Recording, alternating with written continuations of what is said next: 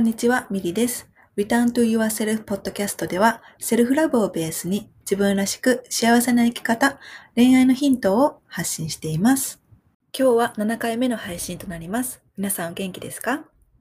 えー私のインスタを見てくださっている方は覚えてらっしゃるかなと思うんですけど、先週末に、えーコーヒーさんの友達夫婦の、えーお家に行って、えー彼らの敷地にあるメープルの木からメープルシロップとなる樹液を集める作業をお手伝いしに行ってきました。えーめっちゃ、あの、カナディアンな体験だなって思って、あの、貴重、貴重な体験できるなって思って、えー誘われた時に、あの、迷わずね、こう行くって言って、あの、お手伝いしに行ってきました。えー敷地にはメープルの木とそうでない木があるんですね。えーなので、まずはメープルの木を探し当てるところから始まります。で、メープルの木っていうのは、日本の、えーもみじのような形をしていて、日本のもみじって、うんと、手、手のひらの2分の1ぐらいの、あの、そこまで大きくないと思うんですね。でもこっちにあるそのメープルの木の葉っぱっていうのは、手のひらサイズっていうのかな。すごくあの日本のもみじの葉っぱの大きさの、まあ、2、3倍ぐらいある感じですね。はい。で、その、えーメープルの木をね、こうまず探し当てるところから始まるんですけれども、えーもうすでにね、あの、冬、秋冬が来て、葉っぱがこう散ってしまっているので、木の根元にある落ち葉を、あの、見て判断をしたり、えーもしくはちょっとわからなければ、こう枝の分かれ方とか、えー木の表面の、こう、デポ、デコボコ具合とかね、なんかこう、表面の形を見ることで、メープルの木なのか、そうじゃないのかっていうのを判断するんですね。で、えーメープルの木っていうふうにこう判断することができたら、まずは電動ドリルでこう穴をこう開けていくんですね。で、その穴に溜まったこう木くずをきれいにあの取り除いて、えー樹液をバケツに流し込む注ぎ口をこう木のその穴を開けたところに差し込むんですね。で、その注ぎ口を差し込んだら、そこにバケツをぶら下げて、で、バケツに蓋をして、ね、あの、雨が降ってきても、あの、いいようにバケツに蓋をして、あの、完了なんですね。で、そこから時間をかけて、ゆっくりゆっくりバケツに樹液を溜めていく感じになってます。で、あの、木に穴を開けた、開けた時点で樹液が溢れ出てくることもあれば、しばらくしてからゆっくりゆっくり出てくる木も、あの、あったんですね。で、その、その時点では樹液は真っ白なんですけれども、それを煮詰めると見慣れたね、茶色のメープルシロップになるわけなんですね。でも、あの、煮詰めると量も半減する、するんですよね。うん。そ、それを考えると、お店で売られているメープルシロップ1本を作るためにものすごい時間と樹液の量が必要なんだなって、ね、そう考えるとすごくメープルシロップって貴重なんだなって感じました。うん。何でもそうなんですけど、それができるまでの過程ってなかなか私たちって知らないですよね。うん。なん、あの、多くの場面で、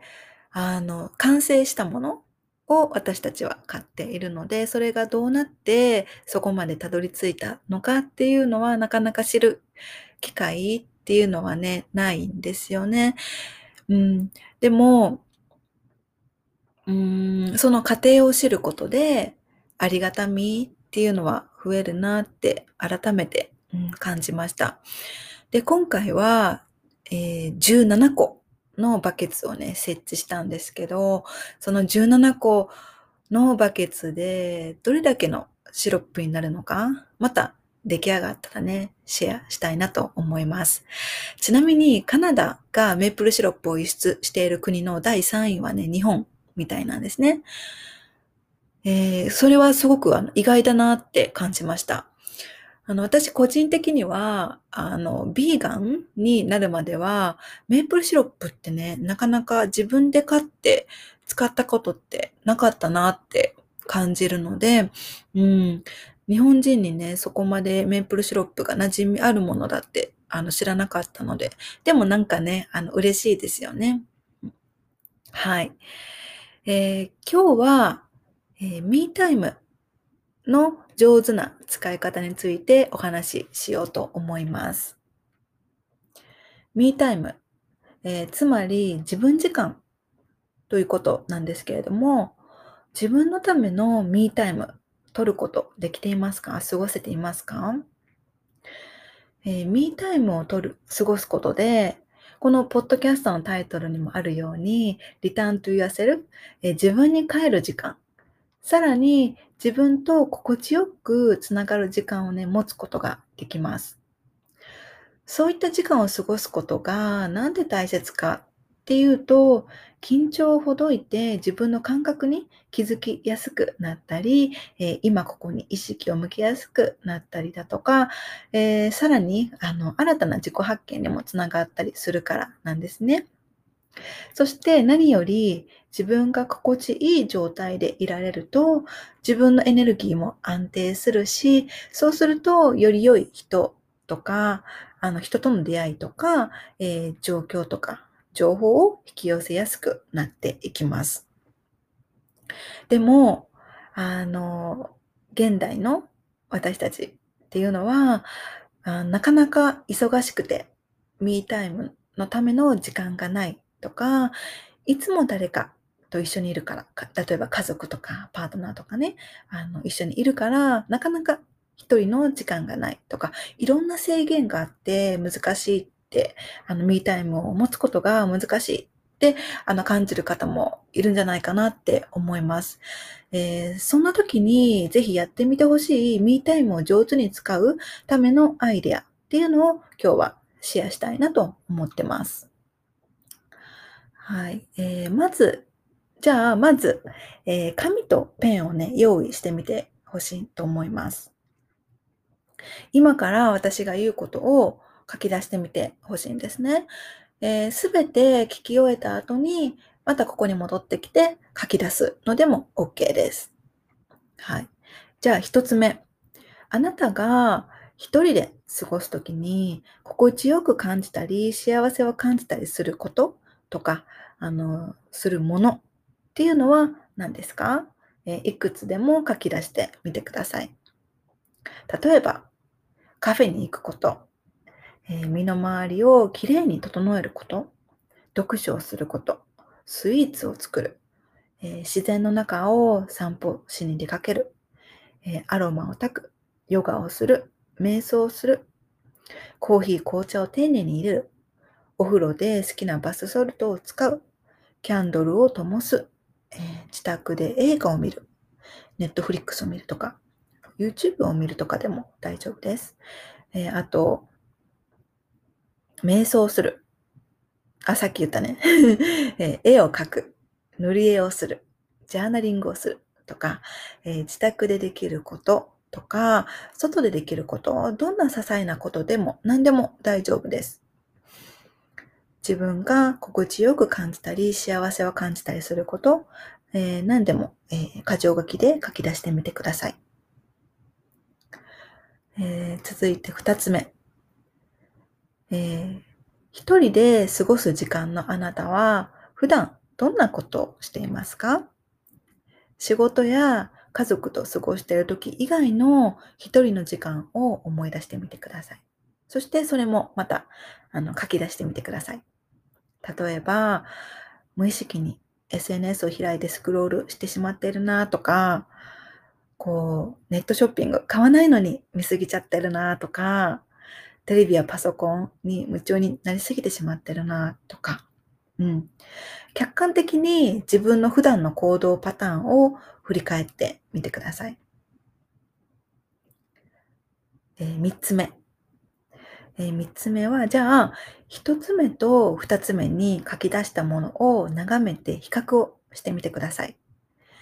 普段のあなたは、一人で過ごせる時間に一つ目のリストで書いたような自分が心地よくなることをできていますか？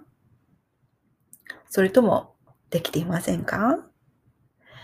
えー、これをしている時間をもっと減らすことができたら、もっと自分の好きなことをしてミータイムを楽しめるなとか、あの考えてみてください。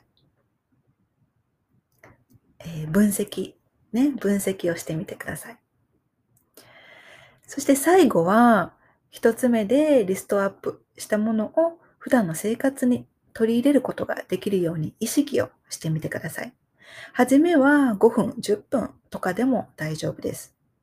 日常の中で少しでも自分が心地よく感じられる自分に帰るための時間を取り入れるようにしてみてください。以上がミータイムを自分、えー、上手に使うためのアイディアです。え、私がこのワークを初めて取り入れたとき、えー、一つ目のリストに書いたことを一部抜粋すると、例えば、え、読書をすること、ゆっくり入浴をすること、お風呂に入ること、で、え、ヨガをすること、え、英語の勉強、自然の中に行くとかって書いてたんですね。で、その時の私の普段の生活と比べてみた時に、ああ、このリストのことできてないなって感じたんですね。その理由は、平日は仕事があるからとか、疲れて帰ってきて勉強できないとか、スマホを触ってダラダラしちゃうとかっていう理由が上がったんですよね。でも、フルタイムで仕事をしていても、スマホやネットフリックスを見る時間を減らしたりすれば、時間は自分次第でいくらでも作り出せるなって思ったんですよね。そして、それ、あの、いつからかネットフリックスを見ながら英語の勉強をしたりだとか、あの、読書もカフェに行くことも好きだから、カフェに行って読書をしたら一石二鳥だなとか、そうやって自分にとってあの負担にならない、心地よい、心地いい方法で充実したミータイムを過ごせるようになっていったんですね。で、こうやって自分を客観的に分析することって時に必要だなってあの思います。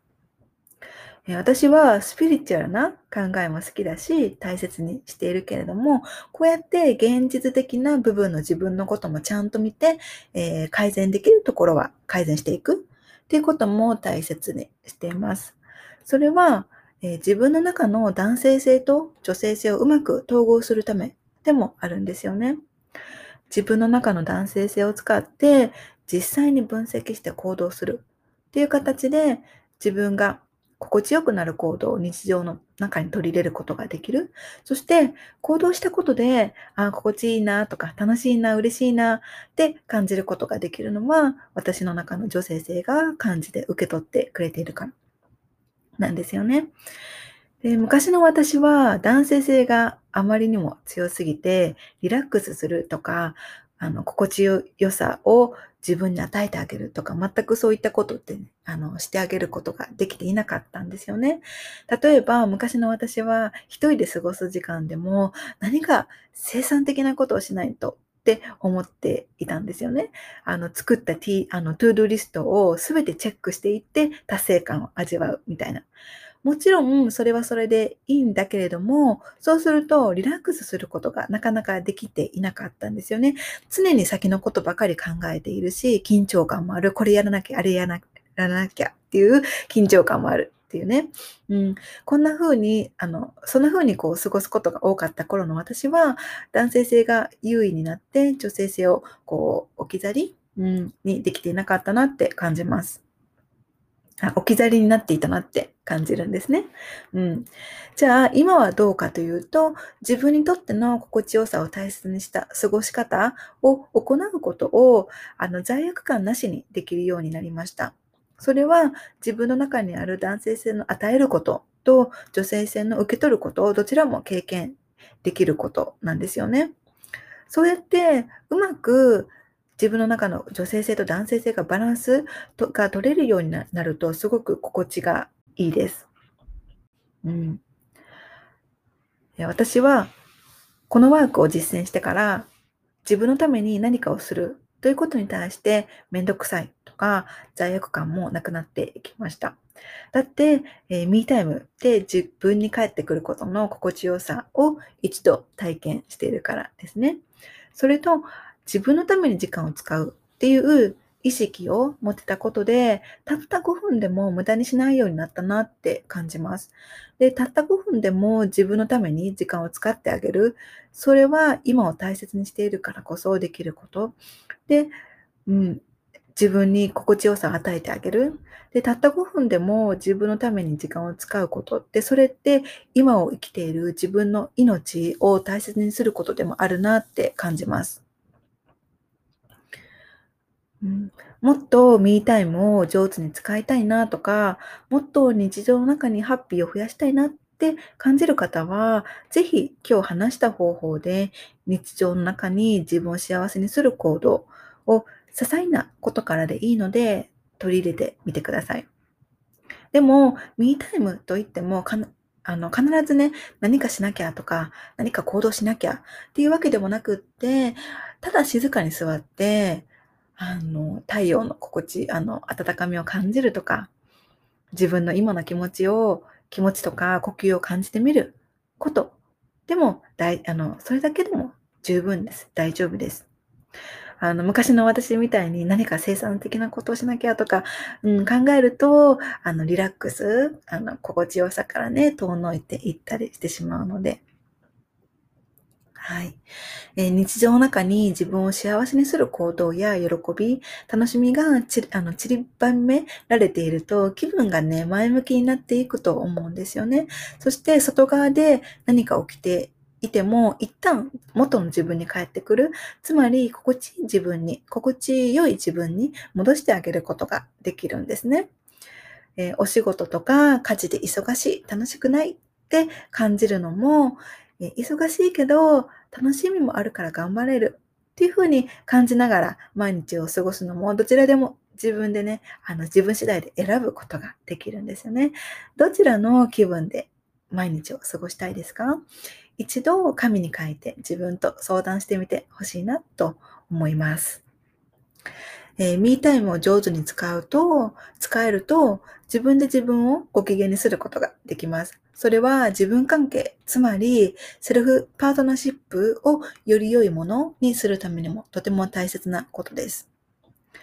そして、ミータイムを上手に使っている時のご自身を観察してみてください。気分が穏やかだったり、意識が今ここにあってリラックスできたりしているんじゃないかなって思います。それって自分と繋がっていられる瞬間なので、直感が働いたり、自己発見にもつながったりするんですよね。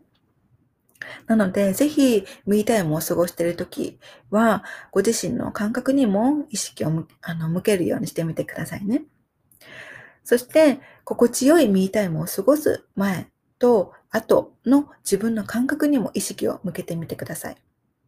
心地いいとか安心してる、幸せ、嬉しい、穏やかとか自分の感覚を丁寧に感じてあげられるようになると、さらにその奥にある自分の本当の気持ちとか望みなどにも気づきやすくなっていきます。今日はミータイムの上手な使い方のアイデアをお話ししました。え何か役立つものとかヒントがあれば、あの、嬉しく思います。私が行っているセルフラブコースの中でも、ミータイムに使える実践的なセルフライブの方法やワークをお伝えしているので、気になった方は、ぜひ概要欄から私のウェブサイト、ミリカルナ .com もしくはインスタをご覧ください。今日のエピソードは以上です。えそれではまた次回の配信でお会いしましょう。これを聞いてくださった皆様がどこにいて何をしていても、今この瞬間が幸せでありますように。